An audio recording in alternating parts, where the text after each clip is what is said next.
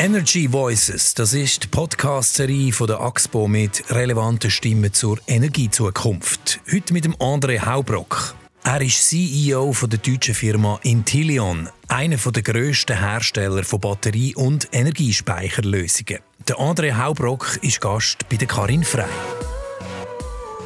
André Haubrock, mit was für einem Motor war Ihr allererstes Gefährt ausgestattet, welches nicht durch eigenen Körperantrieb fuhr? Das war leider, muss man sagen, in der Zeit, äh, wo ich den Führerschein gemacht habe und mein erstes Auto erworben habe, das war ein klassischer konventioneller Antrieb mit Benziner. Reden wir über Batterien. Ganz generell und kurz. Welche Rolle können Batterielösungen bei der Energiewende spielen? Wo sehen Sie das Potenzial und wo sind aber auch die Grenzen?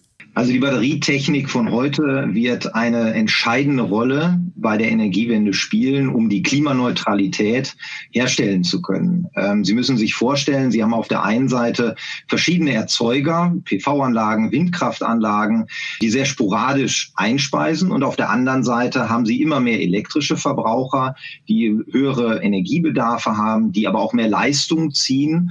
Und um das miteinander zu koppeln, also Einspeisung und Verbrauch miteinander in, in Einklang zu bringen.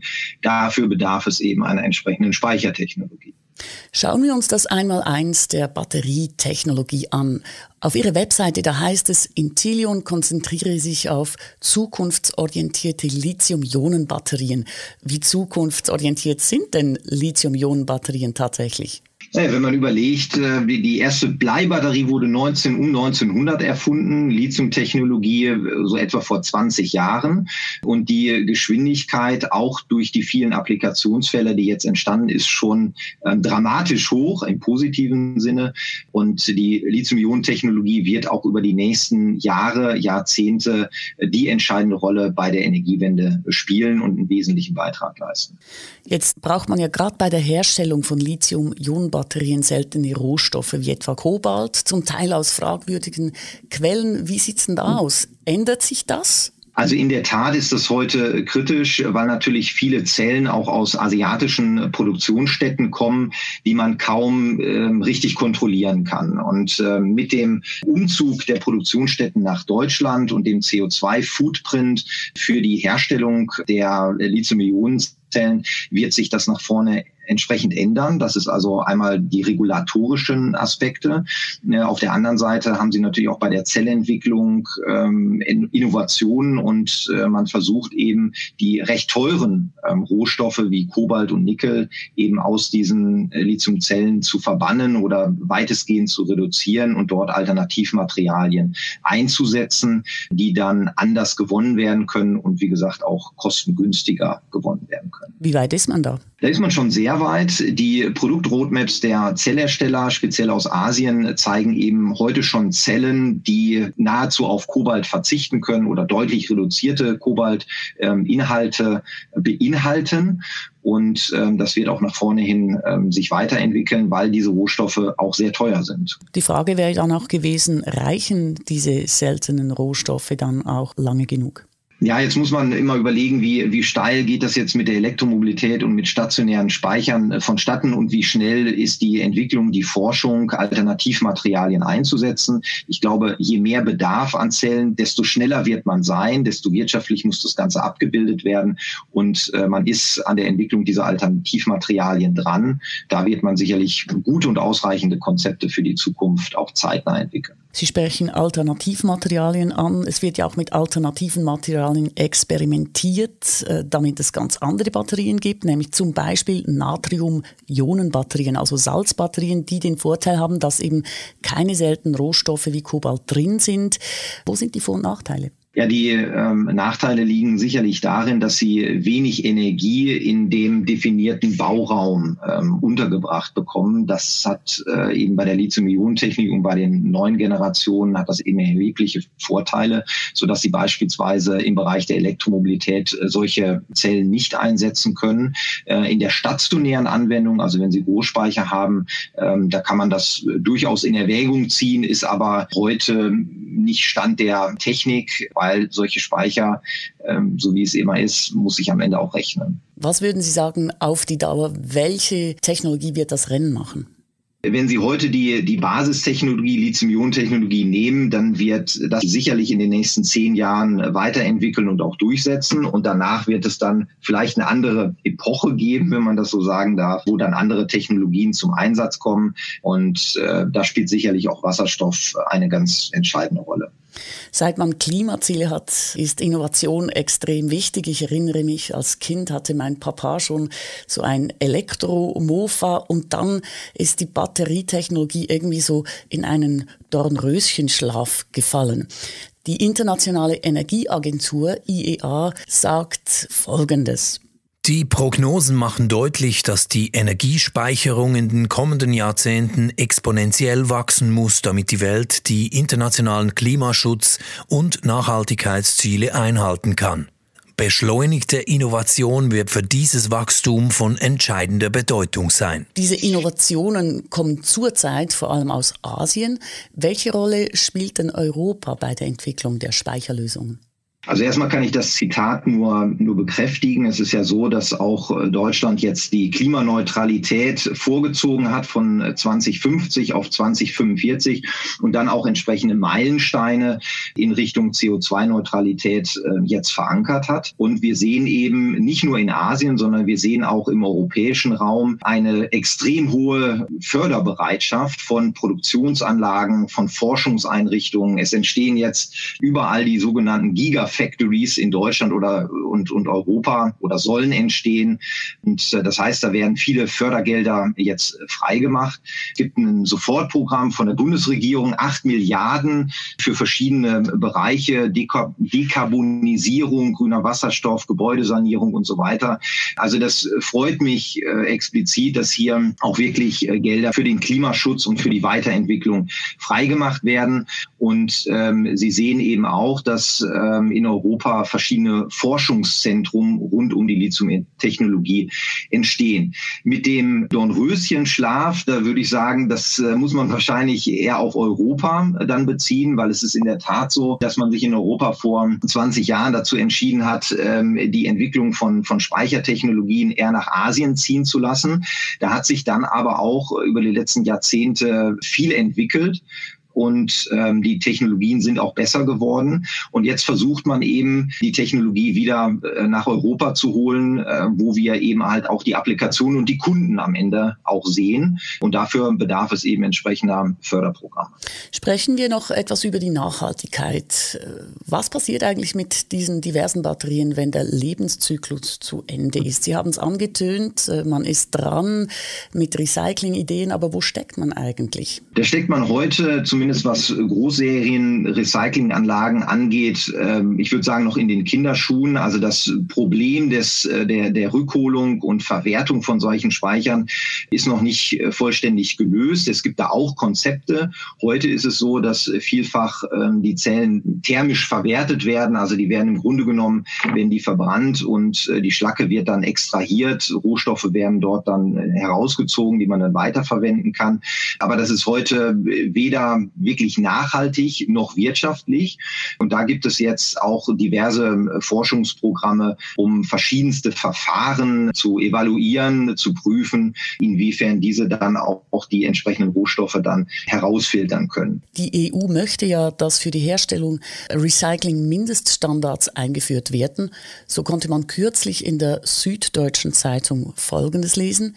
Die EU-Kommission will sich für umweltfreundlichere Batterien in der EU stark stark machen, von der Rohstoffgewinnung bis zum Recycling. Ziele sind eine umweltschonendere Herstellung und eine längere Lebensdauer der Batterien.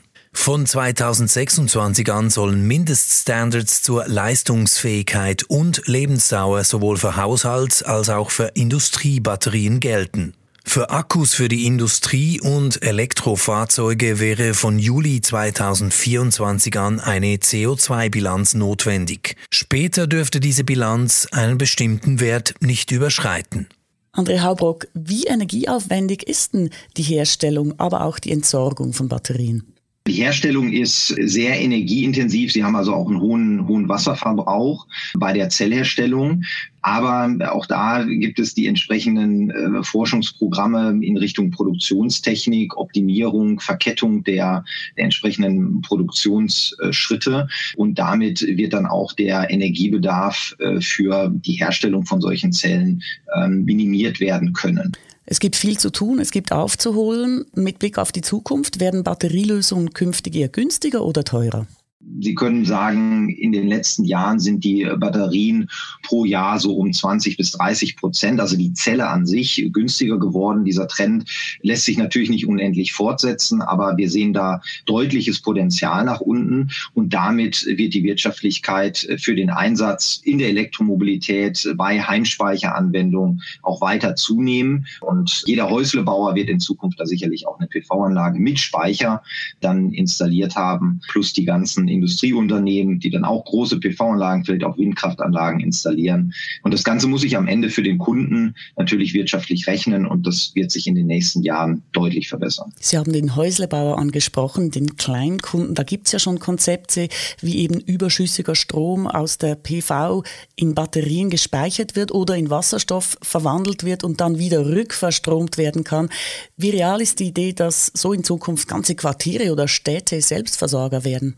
Also das ist sehr real. Es gibt in, in Deutschland schon mehrere Kommunen, die ähm, dort CO2-neutral agieren und äh, keinen Bezug aus dem Netz mehr ähm, benötigen. Ähm, die haben sich eben mit den entsprechenden erneuerbaren Energien und mit Speichertechnologien so aufgestellt, dass sie sich selber versorgen können. Werden sich solche Kreisläufe auch auf die Industrie übertragen lassen? Ja, auch da gibt es Ansätze. Auch da gibt es äh, bereits große Industrieunternehmen, auch energieintensive Industriebetriebe, die bereits heute mit ihren PV-Anlagen und Speichern ihren äh, Bezug vom Strom aus dem öffentlichen Netz äh, dramatisch reduzieren. Ob das dann eine vollständige Eigenversorgung dann perspektivisch ermöglicht, das muss man noch sehen.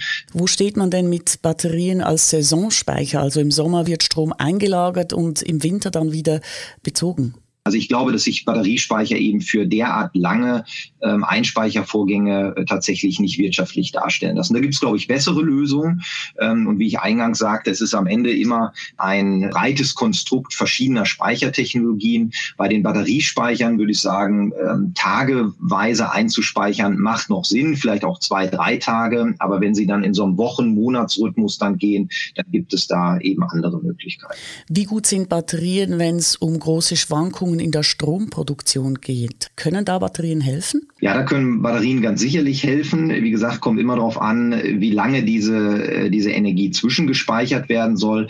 Ähm, das, was wir heute häufig sehen, sind netzstabilisierende Speicher. Also Sie müssen sich vorstellen, das Netz ist am Ende immer am Wackeln. Sie haben also eine, Frequenz und das müssen Sie ein Stückchen weit äh, glätten oder harmonisieren. Und dafür sind eben diese hochdynamischen äh, Batteriespeicher sehr sehr, gut in der Lage, das abzudecken. Ein kurzes Wort noch zur Mobilität. Viele Leute wollen erst auf ein Elektrofahrzeug wechseln, wenn ein flächendeckendes Netz an Ladestationen vorhanden ist. Wann wird es denn soweit sein? Ja, ich glaube, das äh, wird in den nächsten äh, fünf bis acht Jahren wird das entstehen. Auch da gibt's ähm, die entsprechenden Programme, eine Million Ladepunkte, die ent entstehen sollen. Langfristig, äh, gut, jetzt wird man wahrscheinlich erstmal ein bisschen kleiner anfangen. Aber ich glaube, man darf ähm, nicht, nicht überbewerten, ob solche Ladepunkte tatsächlich Schnellladepunkte ähm, oder in welcher Größenordnung Ladepunkte dann ähm, erforderlich sind. Wenn Sie überlegen, ähm, man fährt im Jahr irgendwie 10.000 bis 20.000 Kilometer, je nachdem, ob es ein Benziner oder Diesel ist. Das sind am Tag vielleicht 40, 40 äh, Kilometer ähm, und da brauchen sie am Ende gar nicht so viel Energie und das können sie auch bei sich zu Hause dann über den normalen Schuko-Stecker äh, durchaus nachladen. Bei den Lastwagen scheint es ja absehbar, dass Wasserstoff als Ersatzenergie großes Potenzial hat. Intilion ist auch im Bahnverkehr aktiv. Werden Lokomotiven künftig mit Wasserstoff und Batterien unterwegs sein? Das ist heute tatsächlich schon der Fall. Also Sie können bei den großen Fahrzeugherstellern, Alstom, ähm, Siemens etc., da sehen Sie heute schon Brennstoffzellenzüge, die auch immer in Kombination mit einer Batterie dann ähm, auf die Schiene gebracht werden. Also das hält schon Einzug. Ähm, das große Problem ist halt, Sie müssen den Wasserstoff da irgendwie hinbekommen. Ähm, und wenn Sie das dann eben mit dem LKW machen müssen, dann ist wieder die Frage, wie nachhaltig ist das? Aber die Technologie wird erprobt und technisch ist das, würde ich sagen, in der in der Endvalidierung ähm, und ist möglich. Herzlichen Dank, André Haubrock. Auch für Sie habe ich noch vier kurze Fragen. Kurze Frage, kurze Antwort. Eine nachhaltige Energiezukunft bedeutet für mich? Absolute Klimaneutralität mit ähm, 90 Prozent Elektroautos. Was ist Ihr täglicher Beitrag zu einer nachhaltigeren Energiezukunft? Ich entwickle mit meinem Team die Speicher, die für stabile Netze in der Zukunft zwingend notwendig sind.